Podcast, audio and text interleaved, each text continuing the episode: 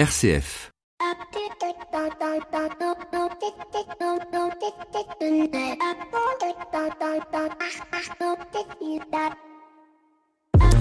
Bonjour à toutes et à tous. Encore quelques jours et nos jeunes têtes blondes passeront du statut de lycéen à celui d'étudiant. Un passage à vivre pour ces jeunes qui vont quitter le nid douillet du lycée. Un passage de plus à faire dans la vie car notre vie est remplie de ces passages. Le premier étant celui de la naissance, le second celui de la marche, puis de la parole. L'âge venant, ce sera l'entrée à l'école, le début des apprentissages de la sociabilisation, de l'interaction avec autrui et surtout du petit Victor qui veut absolument prendre votre goûter. Puis le CP, la sixième et la seconde. Nous ne parlerons pas de l'adolescence ce moment où le jeune enfant perd cette forme de naïveté primaire pour entrer psychologiquement et physiologiquement dans l'âge adulte, si tant est qu'il y entre un jour certains psy affirmant avec humour que la crise d'ado est, est de plus en plus longue à tel point que l'on peut la confondre parfois avec la crise de la quarantaine. Le passage et les passages sont toujours des moments difficiles car c'est passer d'un état qui était sécurisant à un autre état que nous ne connaissons pas et qui nécessairement nous fait peur car inconnu. Et notre monde n'en est pas exempt, ce n'est pas un mais des passages que nous vivons ils sont sociaux, sociétaux, économiques, écologiques, et nous obligent, comme dans tout passage, à repenser notre relation à l'autre, à découvrir de nouveaux codes, à transformer au profondeur la vie d'avant en une vie nouvelle. Alors, pour la dernière fois de la saison, essayons de faire un passage.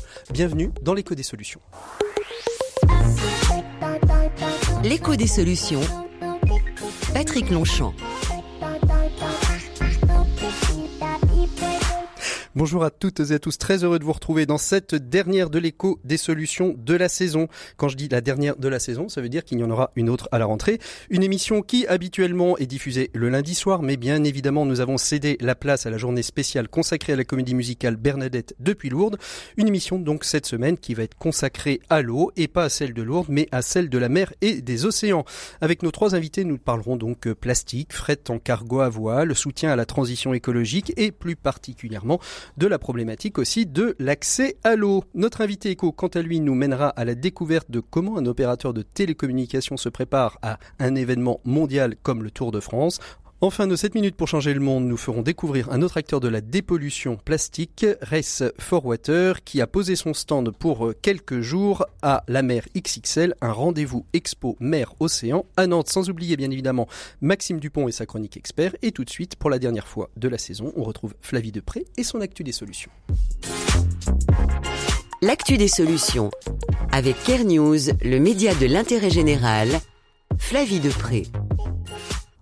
Bonjour euh, Flavie. Bonjour Patrick. Alors, euh, la dernière de la saison, vous êtes avec nous, on a de la chance. Eh, tout arrive, c'est un miracle. c'est un miracle.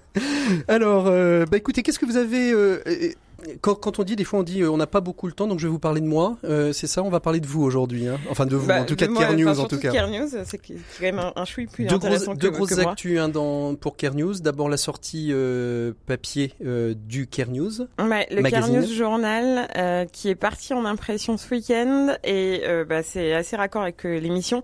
C'est le thème, c'est la lutte contre le plastique. Donc il y a un gros dossier central, euh, il y a une double page sur Softrider, il y a un, une de Sea Shepherd et il y a des hum, petits encarts, il y a Clean Up, Lactips, Plastic Odyssey, Yo-Yo.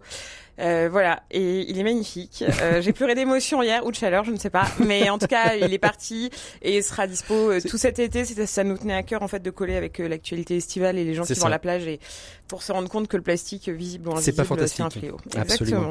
Alors justement, est-ce que c'est pas un petit peu dur de faire un, un petit peu le choix dans toute ce- cette parce que vous en avez cité quelques-uns des acteurs du plastique, mais on aurait pu en citer une quantité, une quantité d'autres. À un moment donné, il a fallu que vous fassiez un choix. Bah, est-ce que c'est oui, enfin comme tous les journaux en fait, euh, c'est juste euh, nous en fait comme on est assez grand public sur le tirage papier, enfin Mhm. très grand public, euh, on a pris des projets qui peuvent vraiment parler à tout le monde. tout le Donc monde. euh, Surfrider typiquement, euh, voilà le fait de ramasser des déchets sur les plages, etc. Plastic Odyssey, euh, ça, ça marchait bien. Le bateau qui mange du plastique, euh, voilà, on a raconté des histoires qui peuvent s'entendre et qui sensibilisent sans culpabiliser. Mhm. Parce qu'on voulait pas faire un truc horrible où à chaque fois que vous allez faire euh, vos courses, vous avez une espèce de, de coup au cœur parce que vous utilisez un sac plastique. Mmh. C'était pas le but, c'était juste de faire prendre conscience que voilà que même si c'est répété beaucoup en ce moment, euh, qu'il y a des enjeux derrière, euh, notamment de santé et sanitaire, qui sont peut-être moins connus que les choses visibles. Alors deuxième euh, deuxième actu, toujours centré sur Care News, mais on l'a vu passer sur les réseaux sociaux. Vous avez sorti votre livre blanc de l'ESS, qui est le fruit de votre gouvernement, c'est ça? C'est ça. C'est bah, c'est pas, enfin c'est nous qui le sortons, mais c'est surtout il y a 19 faux ministres, enfin qui ont été élus par les par les lecteurs de Care News. Donc il y a un ministre euh, du travail, un ministre de l'économie, un, une ministre du numérique, et ils ont bossé, mais vraiment dur. Donc il y a 53 propositions en tout. Euh, ça fait quand même un sacré pavé euh, pour rendre le monde meilleur. C'est des solutions pragmatique, réplicable. Et euh, c'est présenté le 11 juillet à l'Assemblée nationale. on, a, on a réussi à avoir une, euh, une salle et on est très fiers, enfin surtout euh, parce que c'est le seul livre du secteur qui est transversal mhm. et qui couvre tous les domaines sans question d'ego. C'est-à-dire qu'à aucun moment ces personnes ne Se parlent de leur projet, sur projet, leurs activités. Ils ont vraiment fait un, Exactement. ils ont fait un travail d'abnégation voilà, tout à fait une, une religion presque le SS. Mais voilà, non, on est super content, on est super fiers pour Alors, le qui serait le pape de l'ESS Ah ça, je ne sais, ça, on n'a pas, on n'a pas de président la prochaine fois. On fera des élections avec un président. En tout cas, pour le recevoir, il faut nous envoyer un petit mail à info@carnews.com et on l'envoie bien volontiers. Lui aussi est parti en impression, euh, mais plutôt au milieu de semaine. Donc, euh, si on veut le recevoir, on, on, peut, on peut, on peut vous écrire, vous redonner l'adresse pour recevoir. Info@carnews.com. Bon, est-ce qu'il sera téléchargeable quelque part ou pas Oui, on devrait être assez généreux pour le mettre en ligne. Ouais, c'est ça. Hein, il faut faire bien partager la, euh, toutes la bienveillance. Ces, toute cette, euh, tout, tout, tout, toutes ces belles actions qui sont faites. Voilà, bah, je savonne. C'est pas parce qu'on parle d'eau que je savonne, mais euh, en tout cas, on va retrouver notre invité écho de cette semaine. On, on a l'esprit un petit peu en vacances déjà, j'ai l'impression. Hein. Vous êtes toujours en vacances. oh, merci Flavie. Va... C'était la dernière, fallait que je la fasse. On va retrouver notre invité éco de cette semaine. Il s'agit d'Henri Thérault. Il est directeur euh, chez Orange de la question du Tour de France. Oui, parce qu'on se pose pas toujours la question de comment euh, toutes ces communications peuvent-elles être mises euh, à disposition du monde entier pour un événement euh, aussi mondial que le Tour de France qui va partir le 6 juillet prochain de la Belgique. On trouve tout de suite notre invité éco de cette semaine. L'invité écho, Patrick Longchamp. Henri Thérault, bonjour. Oui, bonjour. Merci beaucoup euh, d'être avec nous euh, pour euh, pour parler un petit peu du Tour de France. Vous êtes le directeur chez Orange de du Tour de France. C'est une occupation à, à, temps plein quand on s'occupe du Tour de France, Henri Thérault? Alors c'est une occupation qui me prend trois mois de préparation à l'année et, et bien sûr un mois sur les routes de France avec une équipe euh, d'une cinquantaine de personnes. Alors, c'est quoi les défis pour Orange euh, à relever euh, durant, durant ces 21 jours quasiment de, de course? Alors, on a, on a plusieurs défis puisque le Tour de France, pour nous, c'est plusieurs missions. D'abord parce qu'il y a plusieurs sites à desservir, les lignes d'arrivée, des points intermédiaires le long de la course et les villages départ. Mais également parce que par le fait de son itinérance, c'est un cirque qu'on doit transposer euh, tous les jours au quotidien, sachant que nous avons tout de même 99 euh, chaînes de télé qui sont en direct, 57 radios et des agences photos qui transmettent et 450 journalistes très écrits. Mmh. Ouais, le but du jeu, oui. C'est, non, je disais, c'est, c'est, c'est, c'est énorme justement, et donc le, le, but du jeu, c'est faire que tous ces euh, tous ces acteurs du Tour de France euh, puissent euh, finalement être connectés au monde entier le, le, plus facilement, le plus simplement et le plus fluidement possible. Alors, on, on, a bien sûr toute cette partie de médias instantanés, et Dieu sait que les médias ont changé complètement leur pratique euh, euh, depuis ces dernières années, puisque maintenant euh, un média prend des photos, fait des vidéos, écrit des textes, mais nous avons toute l'informatique de la course, tout ce qui est chronométrage, tout ce qui est internet, wifi, réseau wifi. mais il faut savoir que nous n'oublions pas non plus les spectateurs puisque euh, on doit rajouter des relais mobiles 3G, 4G, que ce soit sur les villes arrivées, que ce soit euh, sur les villages départ, euh, et, et, tout au long de la course, puisque bien sûr le spectateur a besoin euh, d'y être, de prendre des photos, de faire des selfies, de euh, de partager, de partager avec avec sa communauté. Mhm. Et, et, et, pour ce faire, donc, on, nous réalisons des relais temporaires et, et, bien souvent, bien sûr, nous les laissons. Alors sur certains cols. Oui, c'est ce que j'allais dire. C'est ça fait ça, ça, vend un petit peu du rêve à certaines villes ou villages qui sont pas forcément couverts par par de la 4G à, à un moment donné. On leur on leur enlève pas. On essaye de au maximum de laisser ces implantations techniques pour continuer le, le déploiement. Exactement, exactement. On essaye de, de, de, laisser ces implantations techniques, euh, d'autres implantations techniques comme des fibres optiques euh, dans certaines salles de presse ou parfois ce sont des collèges, des lycées qui servent de salles de presse. Mhm. Euh, ben, bien sûr, Orange ne repart pas avec ses, câbles et ses fibres et les, et les laisse à, disposition de la, collectivité. Mhm. Donc euh, tout au long des... Alors cette année, euh, nous avons fait une étude, il y a 4600 communes traversées par le Tour de France dans un rayon de, de 10 km, euh, ben nous avons fait une étude commune par commune pour euh, densifier euh, les communications euh, au niveau des réseaux mobiles en 3G et 4G et, donc augmenter la capacité et, la qualité donc de ces réseaux. Quel, quel, est le, quel est le moment, quelle est la partie qui est la plus difficile dans la préparation d'une opération comme celle du Tour de France, Henri Thérault? Alors il y a plusieurs parties qui sont complexes, euh, les parties à l'étranger, bien mhm. sûr, qui, qui sont euh, euh, une fragilité, puisque nous travaillons à l'étranger comme si nous travaillions en France à savoir qu'un journaliste a son numéro du début à la fin du tour. On précable. Le, le, le système, euh, c'est de précabler les, euh, les lignes d'arrivée et, euh, et, les camions du Tour de France. On les précable dès la première étape et on les démonte à la fois sur les Champs-Élysées. Mhm. La, la, la, particularité, c'est que c'est le troisième événement sportif mondial qu'on est capable de transposer au sommet du Galibier, de l'Isoar, du Pradalbi cette année ou du Tourmalet cette année. Mhm. Euh, et dans les petites communes. Euh, imaginez le Stade de France que l'on transpose euh, au quotidien, sachant que le matin à 4 heures du matin il n'y a rien, et le soir quand nous repartons à 23 heures il n'y a plus rien, et, nos camions roulent la nuit et on reconstruit le Stade de France dans les plus petites communes. Alors ça c'est ça c'est une, une problématique. Une deuxième problématique, ce sont bien sûr les étapes de montagne puisque quand je parlais euh, du Tourmalet, quand je parlais du Pradalbi, euh, eh ben il n'y a il n'y a pas grand chose là-bas. Mhm. Euh, imaginez imaginez que euh, vous avez ces 99 télés qui sont en direct et qui retransmettent les, les, les images en, en, en, qualité en, en 4K, UHD. Et... En 4K, c'est ça, mhm. exactement. Est-ce que est-ce que le Tour de France c'est aussi un, un moment qui permet d'expérimenter de l'innovation déployée par Orange, peut-être parfois au risque, euh, avec, euh, avec des risques mesurés certes, mais avec des risques quand même que ça fonctionne ou que ça ne fonctionne pas alors le Tour de France pour nous c'est également un laboratoire. Euh, on, teste avant de tester en grand public ou, dans des usages courants. on, on, teste certains équipements, notamment je vais vous en citer un, c'est le LiFi, donc c'est du Wi-Fi qui est transmis par de la lumière.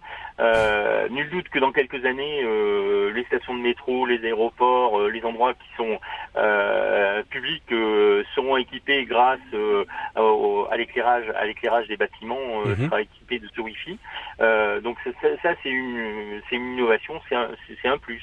On, on, propose de la traduction simultanée, par exemple, sur du Wi-Fi. donc ça, ça également, ce sont, ce sont des innovations que, que, que nous apportons.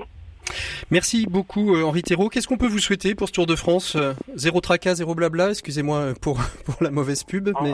En, gros, en, gros c'est ça. Euh, de, de, plus en plus de, de personnes âgées qui vont rêver en, en, voyant les images, en n'imaginant pas le dispositif qu'il y a derrière de transmission que, que nous mettons en place. Mhm. Mais si on peut amener un petit, un petit peu de rêve dans ces périodes estivales, que ce soit aux sportifs, mais aussi au grand public euh, qui, est, qui est amoureux de, de, de la grande boucle, euh, voilà, avec, avec bien sûr un, un, un sans faute, et, et, que les journalistes aussi euh, puissent transmettre sans problème. Merci beaucoup Henri Thérault d'avoir été notre invité éco de cette semaine. Bonne, bonne, bon séjour hein, sur le Tour de France. Merci en tout cas de tout ce que vous faites pour nous permettre justement de suivre cette grande boucle. Nous, on continue notre émission. On se retrouve tout de suite. On va parler eau, bateau, on va parler plastique, on va parler de tout ça. On va et je suis sûr que vous allez voir la mer et les océans d'une autre manière après cette émission. RCF, l'écho des solutions.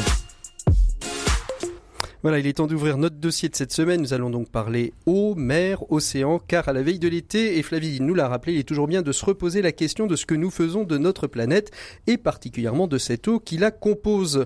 Autour de la table, je reçois donc euh, plusieurs invités. Eric Philippon, bonjour Eric. Bonjour. Merci euh, beaucoup d'être avec nous. Donc vous êtes président, c'est bien ça, de la fondation Famae, qui est une fondation familiale qui depuis deux ans euh, travaille finalement à accompagner des entrepreneurs, des entreprises qui ont une vocation à essayer de changer le monde, ce qui est un peu le cœur de cette émission, c'est ça J'ai à peu près... Tout à fait. Et on le fait à travers un, un concours, qu'on organise annuel sur une thématique particulière. L'année dernière, les déchets, notamment le plastique. Et cette année, cette année sur l'eau.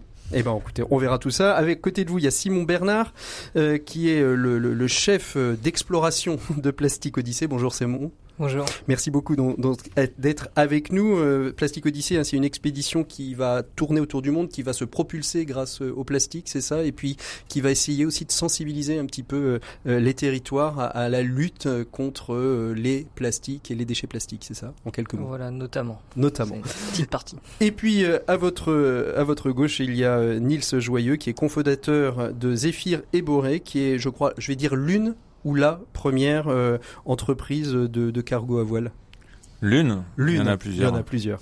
L'une des premières euh, entreprises de fret de cargo à voile. Avec vous trois, on va donc euh, essayer de, mieux comprendre, de tenter de, faire changer le, regard sur la mer, sur les océans, qui semblent si propres et qui pourtant ne le sont pas. Est-ce qu'il y a un. Dans quel état sont nos océans aujourd'hui? Qui veut commencer? Allez Simon, dans quel état ils sont nos océans? Est-ce qu'ils sont vraiment euh, si sales que ça, bien que quand on les voit comme ça, ils semblent si bleus et si propres?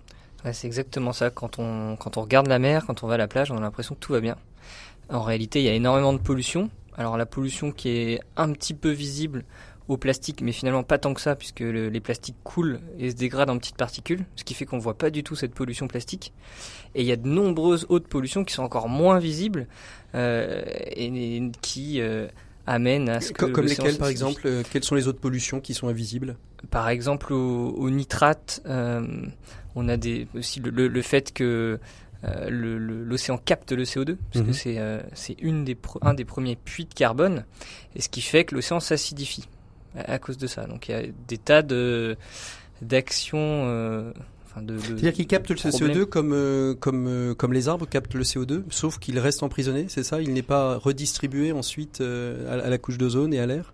Voilà, en fait, une respiration sur deux, on la doit à l'océan. Mhm. Donc c'est dû au phytoplancton, mhm. notamment à tout ce qui est, on va dire, végétal dans l'océan, qui, par photosynthèse, donc comme une forêt, capte le CO2 et produit de l'oxygène.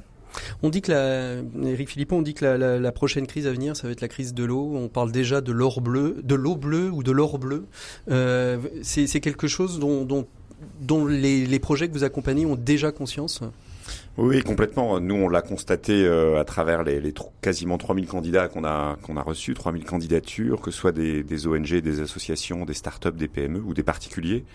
La notion d'or bleu, euh, elle est surtout sur des endroits où on s'attendait pas à ce que l'eau soit polluée. Mhm. Et aujourd'hui, par exemple, en Inde, il y a des trucs absolument fascinants où la plupart des nappes aquifères, donc l'eau qui est dessous, qu'on arrive à, laquelle on accède à travers des puits, en fait, il y a des fluorides, il y a du chlore, il y a de l'arsenic, et dans genre 80% des puits. Donc ça, c'est mhm. des trucs, historiquement, c'est jamais arrivé. Euh, l'eau saumâtre aujourd'hui, de l'eau salée, c'est plus uniquement au bord de mer, ça remonte les cours d'eau et il y a des, de l'eau salée, même si vous êtes au milieu du Bénin, vous creusez, vous avez une eau qui est saumâtre. Mmh. Donc il y a, y, a, y a un enjeu. Et pourtant, en face de ça, on n'en a pas tellement conscience en Occident, puisqu'on a une eau pas chère disponible. Vous pouvez ouvrir votre. C'est ça, c'est peut-être bien ça le problème de prise de conscience, c'est que bon, on, l'a vu dans, dans, différentes émissions euh, de, de, de l'écho des solutions. La prise de conscience, elle arrive souvent quand le drame arrive. Euh, Aujourd'hui, euh, dans nos pays euh, et particulièrement en France, on est plutôt bien doté en, en, rivière, en mer et en océan. On se pose pas trop la question. Il y a des pays où aujourd'hui c'est problématique. Dans une chronique innovation de, de, de lundi dernier, je parlais d'un des projets d'ailleurs que vous avez que vous avez récompensé, qui est Os Osmoson hein, qui, euh, qui permet mascara là, qui permet de, de désaliniser l'eau euh, finalement de manière très propre, sans batterie. Oui, c'est un des projets qui nous a qui a vraiment convaincu le jury et l'équipe. Donc c'est un de nos lauréats. Donc on va on va investir parce que là c'est une société, donc c'est c'est pas un don. On va investir environ 300 000 euros et même remettre un peu plus d'argent pour les aider à vendre leur, leur outil de dessalement solaire. Donc ça c'est magnifique parce que l'empreinte environnementale est bien meilleure puisque au lieu de prendre un groupe électrogène avec du diesel, du gazole, euh, pour avoir de l'énergie, ils prennent des panneaux solaires et avec cette énergie, ils vont faire du dessalement euh, avec ce et, et surtout, ils évacuent aussi l'autre problématique euh, de pollution qu'est la batterie. Exactement. Euh, pour, pour justement permettre une désalinisation quasiment propre à 100%, Exactement. quasiment sans CO2 Alors, il n'y a pas de batterie, c'est le deuxième argument fort. Et il y en a un troisième, c'est que l'eau qu'ils rejettent, ce n'est pas ce qu'on appelle la, la saumure, c'est une saumure qui est bien moins forte en sel. Hein, et donc préserve l'écosystème. Exactement. Je crois que l'eau de mer, je me tourne vers euh, les deux loups de mer là en face de moi, mais c'est 35 grammes par euh, litre, je crois. Euh, eux, ils rejettent à 45, ce qui reste encore décent. Euh, les grandes usines de dessalement euh, par des grands groupes qu'on ne va pas citer, mais sont plutôt à 70 ou 80 grammes. Ou là, alors là pour le coup, vous voyez les photos de la péninsule arabique, les grandes unités de dessalement c'est tout blanc, il n'y a plus rien, il n'y a plus de corail, il y a corail, il y a plus de, mm. il y a plus de poissons. Donc ça fait trois effets quoi. Donc c'est ça qui nous a plu et on s'est dit bah on va les aider. Et euh, alors en termes de finances, c'est là où il faut aller mettre une petite couche de finances astucieuse. C'est que leur produit il est super, mais il est plus cher que la concurrence en termes de dépenses initiales. Mais en revanche, au fil de l'eau, c'est le cas de le dire. C'est le cas de le dire. il est bien moins cher. Donc il faut réussir à transformer la dépense initiale, ce qu'on appelle CAPEX en anglais, en frais de fonctionnement qui sont bien abaissés. Et si on arrive à le faire, d'un seul coup, leur produit va être beaucoup plus facile à vendre. Hmm. Donc c'est ce qu'on est en train de faire. Alors, les uns et les autres, comment vous êtes passés de l'autre côté du miroir euh, Simon donc euh, et, et, Niels, tous les deux, vous étiez officier, euh, enfin vous êtes, non, vous étiez officier de la marine marchande. Vous avez, Simon, vous basculez sur le projet Plastique Odyssée. Niels, bon, vous serez toujours capitaine, je, je, suppose, de, de navire à terme. Non, même pas. Vous avez complètement quitté. Qu'est-ce qui vous a fait basculer de, de l'autre côté du miroir Niels, on va commencer par vous. Moi, le projet Zephyr et Boré, il vient d'un projet euh, étudiant au départ. C'est ça. Euh, j'avais commencé à travailler avec euh, un de mes associés, Victor, mhm. dans le cadre d'un mémoire de fin d'études sur la faisabilité tant technique que économique d'utiliser le vent à nouveau sur les cargos en partant du constat que le transport à la voile revenait un peu sur le devant de la scène. La, question, c'est qu'est-ce qui vous, quel, est le déclic qui vous fait aller sur euh, ce, projet d'études? Vous vouliez pas faire une carrière euh, sur des bateaux euh, qui allaient rejeter de, des, produits polluants dans la mer en permanence? C'est ça qui vous a donné envie de travailler sur cette, sur ce fret alternatif? Ouais, tout à fait. C'est donc simplement nous au départ c'était comme je te disais, juste un, mémoire de fin d'études, et puis à la fin, on devait retourner euh, naviguer. Et puis à la fin de l'année, quand on s'est aperçu qu'en fait, on avait quelque chose entre les mains qui était qui était réaliste et qui méritait d'être emmené au bout. On s'est dit bon bah en fait effectivement ça manque de pas naviguer mais comme je sens qu'il y a quelque chose à faire, je veux je veux le tenter. Et vous Simon, comment comment s'est fait la, bascule entre la navigation et, euh, et, le projet? Alors même si vous allez naviguer vous mais entre le, le projet Plastique Odyssée, j'ai envie de dire la navigation au long cours ou la navigation euh, sur paquebot de, de tourisme? Moi, j'ai toujours été passionné en fait par euh, par les inventions. Quand j'étais petit, je voulais mhm. être inventeur et je, je, sais pas pourquoi j'étais focalisé sur ces défis-là. Comment est-ce qu'on arrive à consommer moins d'énergie, euh, euh, à faire des baignoires, à recycler l'eau et, et, donc ce, ce, cet aspect un peu finalement d'entrepreneur m'a manqué pas mal pendant les études. Donc j'ai commencé par faire des projets de recyclage de savon d'hôtel, de capter le CO2 sur les bateaux par les microalgues. Donc j'ai travaillé sur pas mal de sujets et notamment sur les low-tech, donc euh, ce qui des systèmes. On dit un projet la low-tech, c'est euh, de la technologie euh, à pas cher ou du moins peu polluante qui qui permettent de développer des, des produits, mais finalement avec peu ou pas de matières premières, enfin il en faut quand même un petit peu, mais qui consomment pas ou peu. Et qui répondent à des besoins essentiels en fait, comme se nourrir, avoir accès à l'eau justement. Et, et donc j'ai participé pendant un an à un projet qui travaillait là-dessus qui s'appelle Nomade des mers et donc j'ai embarqué sur une sorte de bateau euh, laboratoire des low-tech et on a fait escalade Dakar. Donc là, il y avait tout ce plastique sur les côtes et à côté des gens qui cherchaient des petits boulots. Et c'est là vraiment le déclic euh, que le déclic m'est venu où je me suis dit mais il faudrait faire avoir cette démarche là de rendre accessible tout ce qui se fait en matière de recyclage à l'échelle industrielle mhm. et en faire des systèmes à moindre coût, accessibles au plus grand nombre, pour permettre de... Et c'est là, c'est là qu'est né un petit peu le projet de Plastique Odyssée et surtout l'envie de changer un petit peu euh, d'orientation, c'est-à-dire plutôt que d'aller sur des, des cargos, d'aller sur des paquebots euh, comme, officier, euh, comme officier de marine, de proposer un projet qui soit diffusable partout. exactement, c'est ce côté un peu entrepreneur qui était en moi qui est entrepreneur, voyageur, explorateur. On en manque aujourd'hui de, de, grands explorateurs. Hein. On a de moins en moins. Il y a quelques années, on fait quelques dizaines, de cinquantaine d'années. Chez les Philippons, euh, comment euh, je dis chez les parce que c'est une fondation familiale. Ça veut dire que vous n'êtes pas tout seul. Mais comment vous s'est fait cette bascule, Eric? Alors vous, vous, vous, naviguez pas, mais vous, vous naviguez dans, dans, le monde justement de ceux euh, qui essayent de, de faire émerger de, de, de, nouveaux projets. Comment comment c'est né? Vous étiez plutôt un financier à la base. Comment est né Vous êtes passé de l'autre côté du miroir Alors j'étais totalement un financier. Pendant 20 ans, j'ai investi 2 milliards dans, dans, plus de 200 sociétés. Ah, euh, donc moi, le passage, il s'est fait. Euh, bah, le, le, c'est l'angle familial et plus que familial, même c'est mes enfants. Mhm. euh, enfin, j'ai trois enfants qui ont 17-18 ans. Et moi, ce qui me réveille euh, la nuit, littéralement, c'est euh, depuis plusieurs années, c'est d'imaginer mes futurs petits enfants, parce que eux, ils connaîtront 2100 c'est comme ça que je, je, sais pas, je suis un, je suis un ingénieur. D'ailleurs, j'étais, j'ai fait aussi une école militaire, euh, comme euh, je suis aussi officier. Euh, enfin, il y, a, longtemps. De la marine Non, non, pas de marine. Mais c'est ça, c'est comme ça que je visualise le truc. En fait, ce qui, moi, j'ai l'impression que les gens ils prennent conscience et ils font quelque chose quand ils visualisent le problème. Mhm. Le problème du réchauffement climatique, c'est on, a, on le visualise bien ces deux derniers jours parce qu'il a fait 40 degrés à Paris. Ça. Mais tant que vous visualisez pas, vous touchez pas, c'est compliqué. Mhm. Alors moi, j'ai grandi au bord de la mer, donc pour le coup, je visualise très bien l'élévation. Là, là, c'est aussi votre rapport à l'eau. Il est, il est lié aussi au fait que vous ayez grandi au bord de la mer. Ouais, Tout à fait, à l'île d'Oléron et à La Rochelle. Et donc moi, ce qui me, ce qui m'a fait basculer, c'est mes futurs petits-enfants connaîtront 2100 et ce qui sera, si on change pas la trajectoire, sera absolument abominable. Ça, c'est une certitude. Mhm. Euh, voilà. C'est, donc c'est ça qui m'a, moi, le truc qui m'a fait bouger. Et pour la petite histoire, Famae, c'est une fondation familiale. Donc Famae, comme tous vos auditeurs le savent, ça veut dire renommée et réputation en latin. Je sais pas s'ils le savaient, mais maintenant ils le savent. je fais le malin, je le savais pas. Et, mais il se trouve que c'est le nom qu'on a trouvé euh, c'est les, les premières lettres de tous les gens de ma famille. Donc F, mhm. c'est Franck, mon frère, A, c'est Abdel, mon demi-frère, M, c'est Maëva, ma maman, etc. etc. Et eux, c'est Eric. Voilà, donc c'est comme ça qu'on l'a trouvé. C'est comme ça que vous avez, vous avez trouvé. Alors, Femme à eux, donc vous le disiez, hein, c'est un, un, concours, euh, c'est une fondation familiale. Il a fallu mettre tout le monde d'accord, je suppose, pour euh, s'orienter vers ça. Euh, c'est quoi en fait le projet Femme à eux? C'est juste un concours uniquement une fois par an? Ça suffit à, à faire le, le, le, le, job? Alors, initialement, c'était la première idée, c'était un concours par an avec beaucoup d'argent. Donc le premier, la première année sur les déchets, un million d'euros sur la table pour euh, dire aux gens attendez, il y a un million disponible pour des bonnes idées qui vont avoir un impact, qui vont changer le monde, qui vont réduire euh, l'empreinte environnementale. Donc c'était sur les déchets. On a eu 1500 candidats. On partait de zéro. L'année d'après, on a lancé, on a mis 2 millions et c'est sur l'eau et on a eu plus, donc quasiment 3000 candidats. Donc là, et là vraiment à plus de 80% mmh. Euh. Et donc on s'est dit, on a une manne là de 4000 projets en deux ans qui sont extraordinaires, bah, dont, dont, dont le projet de Simon notamment. Mais on s'est dit, mais c'est dommage, nous, avec nos, finalement, c'est beaucoup d'argent dans l'absolu, mais par rapport aux besoins, c'est juste une, une, nouvelle fois une image, c'est une goutte d'eau. Mm-hmm. Donc on s'est dit, et moi je viens du monde de la finance, et j'ai envie d'aller mobiliser l'argent qui est disponible, il y en a beaucoup, pour aller euh, financer tous ces projets. Donc là maintenant, en plus de la fondation, on lance un fonds d'investissement. Vous voyez, je suis rattrapé finalement parce que j'ai fait pendant 20 parce ans. Que vous saviez faire.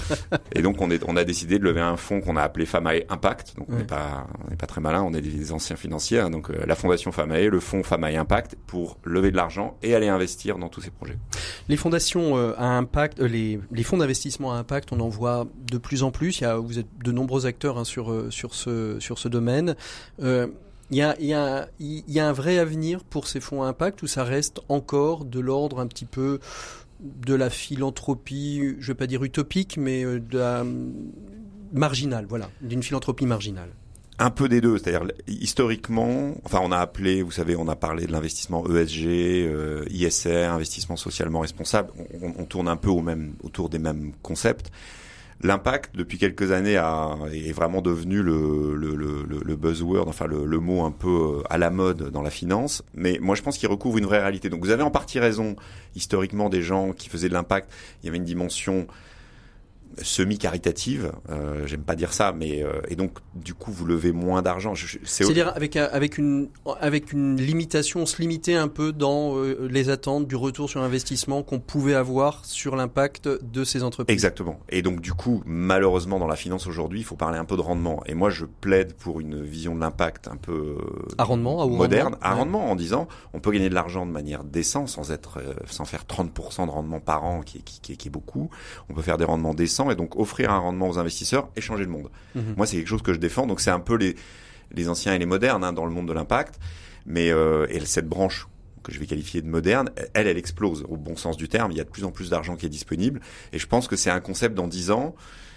Tous les investisseurs, et on le voit déjà sur les investisseurs, sur des, des grandes sociétés cotées, des gens même comme BlackRock, sans leur faire euh, leur servir la soupe, ils ont intégré un certain nombre de choses, et sur des grandes boîtes cotées, ils sont en train de les forcer sur certains sujets à révéler, à donner de l'information. Il y a un exemple qui est extraordinaire, qui est euh, tous les acteurs du monde minier. Alors on est un peu éloigné de la mer, mais on y revient parce que les acteurs miniers, vous savez, ils, Ils rejettent une grosse partie de leurs déchets. ils ont des euh, bouts oui, ça, qui des sont bouts. stockés dans des sortes de grands lacs, j'ose Mhm. pas les appeler lacs, Mhm. euh, avec des, des euh, barrages. Des barrages, ouais. Et récemment, souvenez-vous, au Brésil, il y a eu une énorme rupture, il y a eu 200 morts, etc. Et aujourd'hui, tous les groupes miniers, sous la pression de leurs investisseurs institutionnels, parce que c'est- c'est beaucoup d'argent, euh, doivent faire un audit de tous leurs barrages.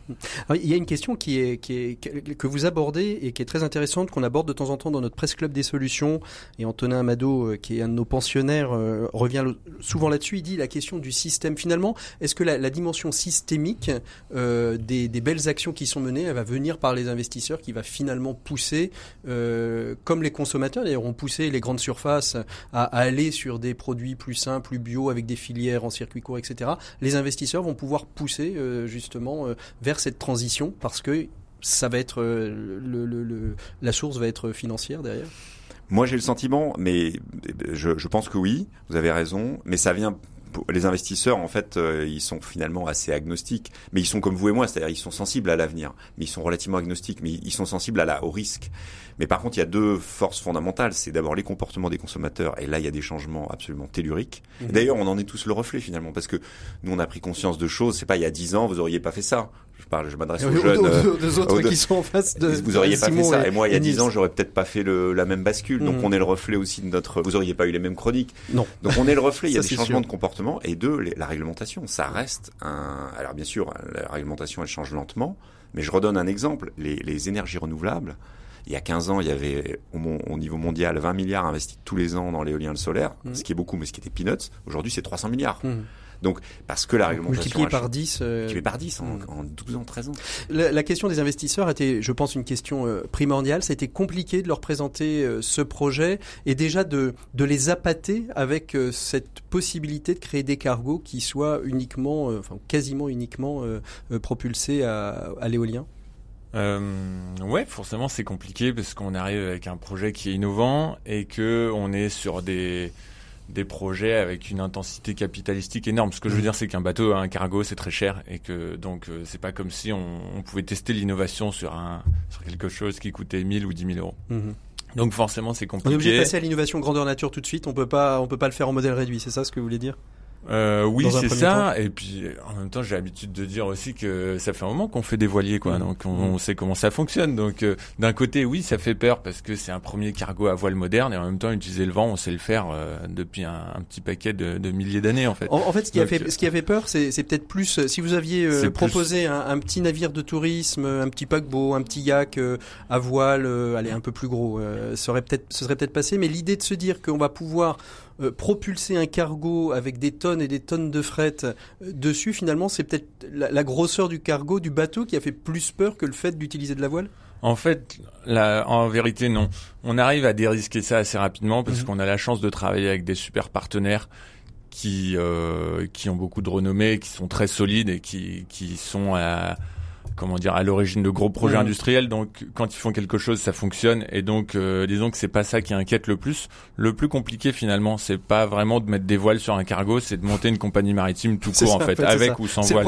Et donc la complexité plus pour que... nous euh, auprès des investisseurs, c'est de la- leur garantir le fait qu'on va charger du fret, qu'on va trouver de la marchandise, et donc en face d'un projet d'investissement, on doit opposer des contrats d'affrètement, des contrats de transport auprès de clients qui sont prêts à s'engager à, à travailler avec nous dans la durée, avant de construire le bateau. quoi. Et alors chez Plastique Odyssée, alors on, on se situe au niveau de l'entrepreneuriat chez Plastique Odyssée ou de l'expédition scientifique, mais de même pour aller trouver des investisseurs, des partenaires qui vous suivent, c'est ça a été compliqué? Est-ce que c'est moins compliqué? Est-ce que vous avez vu par exemple, vous avez eu trois euh, trois ans à peu près de préparation, vous allez partir là euh, à au début 2020. Euh, Est-ce que vous avez senti qu'avec les années qui passaient, finalement ça a été plus simple de convaincre parce que la conscience finalement écologique était euh, euh, était aiguisée Ouais, je crois que euh, on a eu beaucoup de chance parce que le, le, sujet du plastique, de la pollution plastique, est un sujet qui, est, qui a explosé l'année dernière, donc on, s'y est intéressé juste avant. Mhm. Et donc c'est vrai que ça a beaucoup aidé.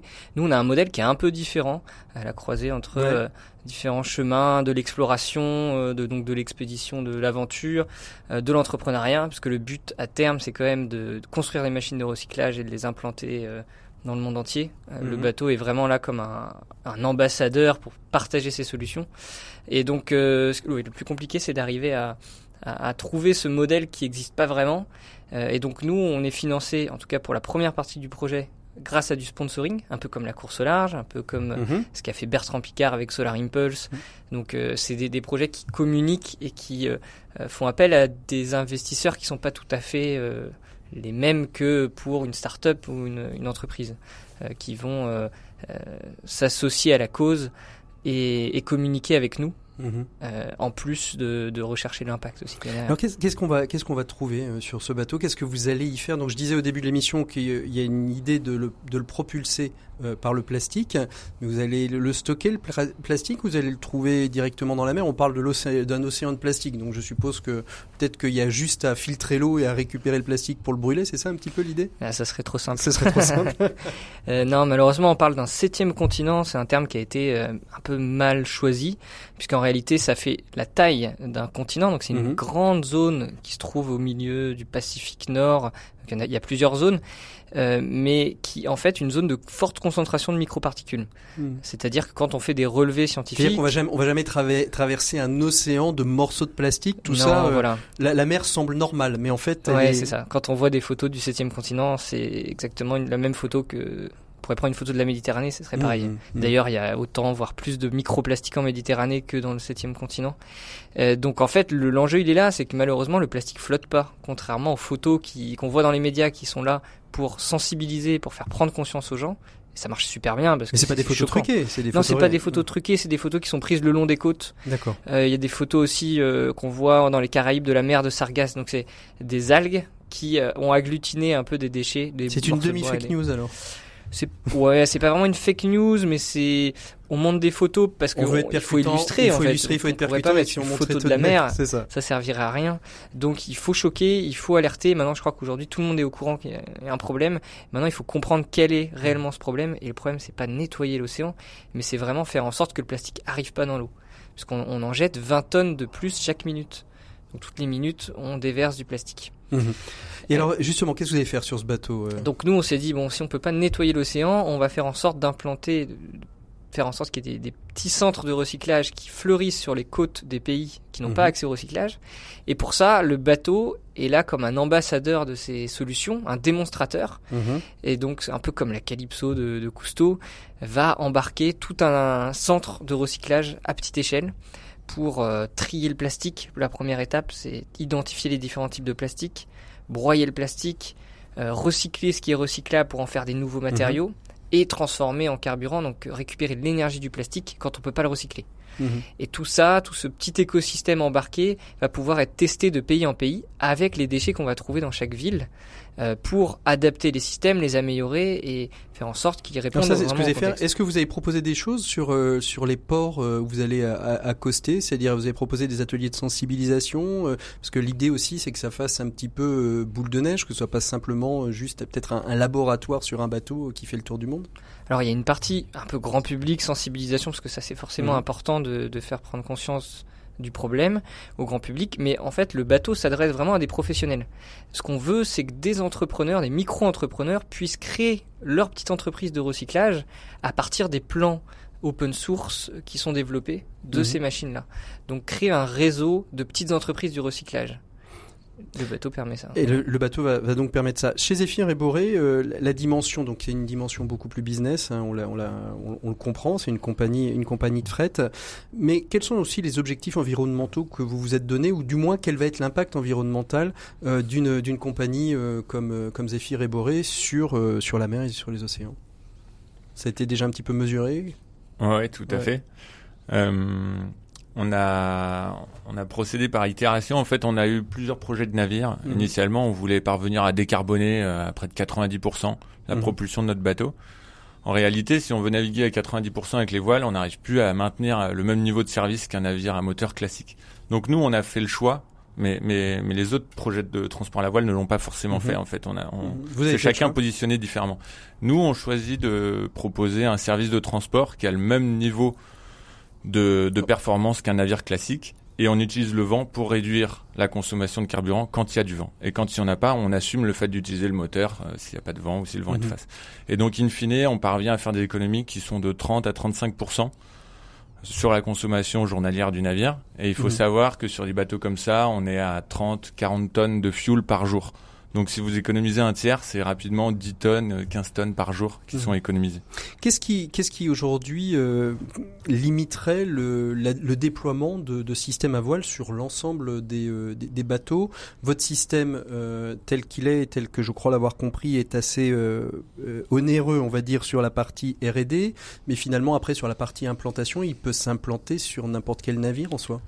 Ouais, tout à fait. C'est vraiment le but, c'est de parvenir à ce qu'on appelle refiter les navires existants, c'est-à-dire installer les voiles sur les sur les bateaux existants, dans la mesure où l'espérance de vie d'un cargo c'est 30 à 40 ans, qu'il y en a 50 000 sur la mer, donc on peut mmh. pas attendre que ces 50 000 bateaux euh, passent à la casse pour les remplacer par des navires plus plus efficients et plus éco-responsables. Donc c'est vraiment important aussi de, de refuser la flotte existante. Au-delà de convaincre des clients euh, pour euh, pour votre pour votre business, ce serait aussi de convaincre d'autres armateurs d'utiliser euh, votre système de voile pour pouvoir justement décarboner le plus possible les océans? Oui, tout à fait. Je dirais que moi c'est pas mon business directement parce que moi mon projet c'est de développer notre compagnie maritime, mhm. mais néanmoins notre but profond c'est quand même que de décarboner le transport maritime et donc c'est aussi pour ça qu'on s'autorise à, à, parler avec, je veux dire des concurrents, mais voilà avec d'autres compagnies maritimes et les enjoindre à utiliser ces mêmes technologies parce que euh, tout seul, même si on est très fort, même si on fait 5 ou 10 bateaux, on n'ira pas, on n'ira pas bien loin. Vous pensez qu'on peut arriver à une, une navigation euh, 100% euh, sans, euh, sans produits carbonés pour, pour la navigation, ou ça reste encore vraiment quelque chose de l'ordre de l'utopie? Oui, on peut y arriver, mais il faudra réduire la vitesse des navires. Mmh. Aujourd'hui, ils vont trop vite. Et puis, et puis surtout, le vrai sujet, en fait, c'est pas tant de savoir si on va parvenir à décarboner les cargos, parce que ça, ça va arriver dans très longtemps. La question, c'est de réduire le nombre de cargos tout court. Mm. Donc, euh, il faut diviser par 4 ou 5 le nombre de cargos sur la mer, et ensuite, le, le quart restant, il faut mettre des voiles dessus, des, des panneaux solaires et d'autres systèmes. Et je vous propose d'aller faire un petit tour du côté de Nantes, une ville presque portuaire que vous connaissez bien, Niels, puisque votre société y est basée. Euh, nous avons, euh, nous sommes allés à la rencontre d'un projet hors norme qui s'appelle la mer XXL. c'est un salon de la mer des océans. Vous avez trouvé tous les acteurs euh, qui composent euh, ce secteur de la mer et des océans. C'est une très belle exposition et je suis tombé euh, sur une sur une expérience, sur un projet. Ils essayent de changer le monde. C'est nos 7 minutes pour changer le monde. C'est Race Water et Race for Water, pardon. On les retrouve tout de suite. 7 minutes pour changer le monde l'écho des solutions. Voilà, on est avec euh, Franck euh, David, euh, Race for the Water. On est ici, là, à la mer XXL, à Nantes. C'est ce grand événement un peu unique dans son genre qui regroupe tous les acteurs de la mer. Vous, Race for the Water, et nous dans l'éco des solutions on adore, vous avez décidé de trouver une solution pour ne plus polluer les océans avec du plastique. Parlez-nous un petit peu de, de ce que c'est que Race for the Water, Franck. Alors c'est Race for Water. Disons que Water c'est une fondation qui a été créée il y a, il 10 ans, qui est euh, axée donc sur la préservation des, océans. En 2015, on a fait un premier tour du monde pour mesurer la problématique de la pollution justement des, océans. Et euh, on a eu un constat qui était euh, très clair, c'est que la pollution plastique est partout sur notre planète. Il n'y a pas des continents de, de, de plastique. Euh, aller nettoyer les océans, c'est complètement utopique. Ce qui est important, c'est fermer le robinet à terre et c'est de vraiment agir à terre le plus possible. Donc pour ça, on a plusieurs moyens bien entendu faire modifier les comportements, la sensibilisation, les jeunes générations, euh, ça c'est un, sujet, mais aussi de trouver des solutions euh, innovantes et pertinentes. Et nous, on a travaillé donc en 2015 avec une société qui s'appelle ETIA sur de la pyrolyse à haute température, donc qui est une technologie euh, vraiment innovante qui est donc de la pyrolyse à plus de 800 degrés et en fait qui non pas transforme les déchets plastiques en huile ou comme c'est le cas pour pour mmh. certains types de pyrolyse, mais nous au contraire c'est un gaz synthétique qu'on dépollue complètement et ensuite qui est réutilisé au travers de génératrices pour produire de l'énergie euh, électrique. Et pour vous donner deux chiffres, on a une unité en fait euh, qui est en démonstration à Vernon, euh, aujourd'hui, qui peut traiter en fait 5 tonnes de plastique jour, ce qui correspond aux déchets plastiques d'une ville, euh, quand on est dans des pays comme en Europe, c'est à peu près une ville de 50 000 habitants, mais quand on est dans des pays comme euh, le Pérou ou, des pays émergents, c'est plutôt 100 à 120 000 habitants, donc c'est une unité qui est vraiment importante et qui peut générer en fait de l'énergie pour 25% de la population, donc c'est un rapport de 1 à 4, qui est quand même un rapport très intéressant. Alors qui dit race, dit en général course, vous restez pas qu'en France, bougez un petit peu alors on bouge, on est sur une odyssée planétaire de 5 années avec énormément d'escales. Le bateau est actuellement en Indonésie, qui est un vrai sujet. On sait que l'Asie du Sud-Est, c'est un vrai sujet sur la problématique euh, plastique. Euh, on est parti en avril 2017 de Lorient et on terminera en octobre 2021. Mais en fait, ça s'appelle Race for Water par rapport à l'urgence de l'action. Ça veut dire qu'aujourd'hui, c'est une course contre la montre pour pouvoir arrêter justement euh, de, voir cette, ce fléau du, du déchet plastique qui termine dans les océans, dans les rivières. Et chaque jour et chaque minute, il faut imaginer que chaque minute, c'est l'équivalent d'un camion poubelle de plastique qui est déversé dans les océans. Donc euh, c'est un problème euh, euh, important que le, qui nous touche tous par rapport à la chaîne alimentaire, à ce que les poissons ingurgitent, ce que les oiseaux également intègrent. Et donc on est tous confrontés à ce sujet. Alors qui, dit, qui dit ingurgiter pour les poissons dit aussi nous ingurgiter parce que finalement quelque part quand on remange ces poissons-là, on remange ces déchets plastiques, c'est pas très bon pour nous.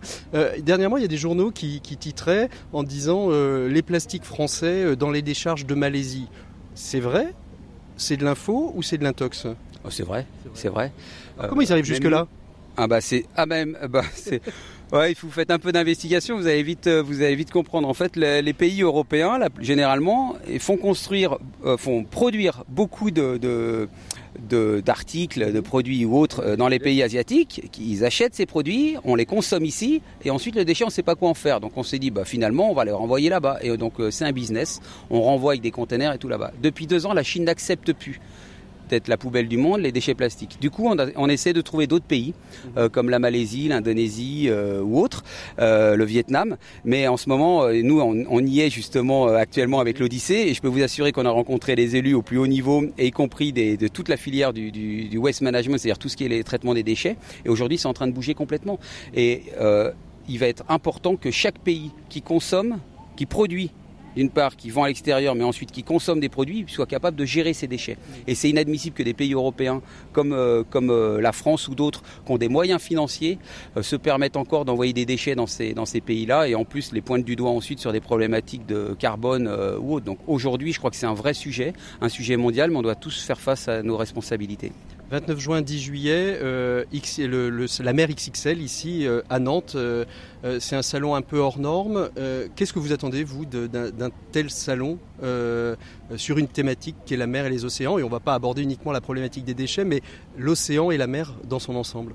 Ben non, mais je, crois que même si on fait un focus sur la problématique des déchets plastiques, euh, la mer, elle est belle, elle est fantastique, il faut qu'on la préserve. Et je crois qu'il faut, c'est ce qu'on essaye nous de montrer aux enfants en tout cas, que qu'on a quelque chose de magnifique et qu'en plus c'est une ressource extraordinaire. Euh, 50%, c'est le premier poumon de la planète. Avant les forêts, 50% de notre oxygène vient des océans.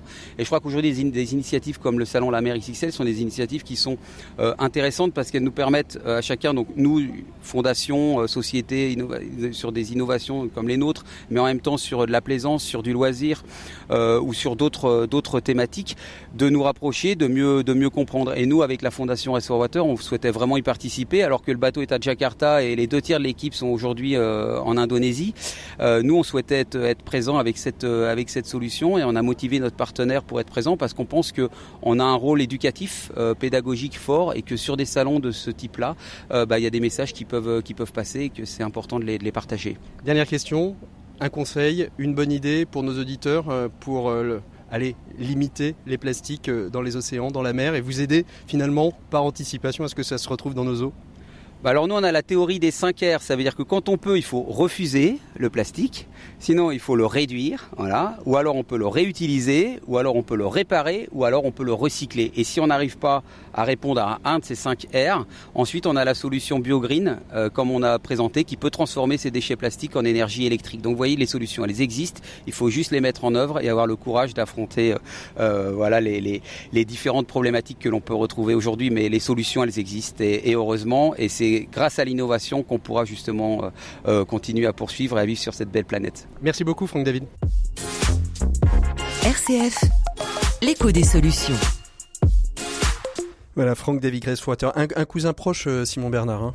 Exactement, et on a la, même valeurs, vision, la même les vision. mêmes valeurs, exactement. On Mm. travaille plutôt sur les pays du Sud, euh, mais c'est exactement le même objectif. Juste très très rapidement, avant qu'on retrouve notre expert, quel conseil vous pourriez donner à, à nos auditeurs pour cet été? Eric, je commence directement par vous. Euh, conseil, euh, triez vos déchets. Je sais, ça paraît bête, mais triez vos déchets. Allez, on peut commencer en jouant avec ses enfants à trier déchets. Et pour vous, Nils, très rapidement, Adopter un mode de vie frugal, ne pas prendre l'avion, rester dans le coin, découvrir la France. c'est ça, et redécouvrez votre région. Allez, on retrouve tout de suite euh, notre expert en management. Il s'appelle Maxime Dupont. Et Maxime, aujourd'hui, nous propose ses cahiers de vacances. L'écho des solutions, les experts. Voilà, il est temps de retrouver Maxime Dupont et sa chronique expert et qui nous rejoint une fois n'est pas coutume par téléphone, mais il nous propose, ce cher Maxime, que je salue bien d'ailleurs. Bonjour Maxime. Bonjour Patrick. Aujourd'hui, vous nous proposez, euh, parce que c'est un grand jour euh, pour vous aussi, c'est les vacances, non? Oui Patrick, c'est la der des der, de Last One, la ultima, la quille, le départ en vacances. Ça y est, enfin ça y est, rassurez-moi Patrick, ça y est pour vous aussi, vous êtes bien juillettiste. Ah non, moi je suis, je serais plutôt à Haussien euh, cette semaine, euh, cette. Haussien. Ouais, ouais, c'est comme ça. aussi, mais quelle erreur Patrick, il faut être absolument être juillettiste, voyons. Ah Laissez-moi bon vous expliquer pourquoi. Ah, Dites-moi.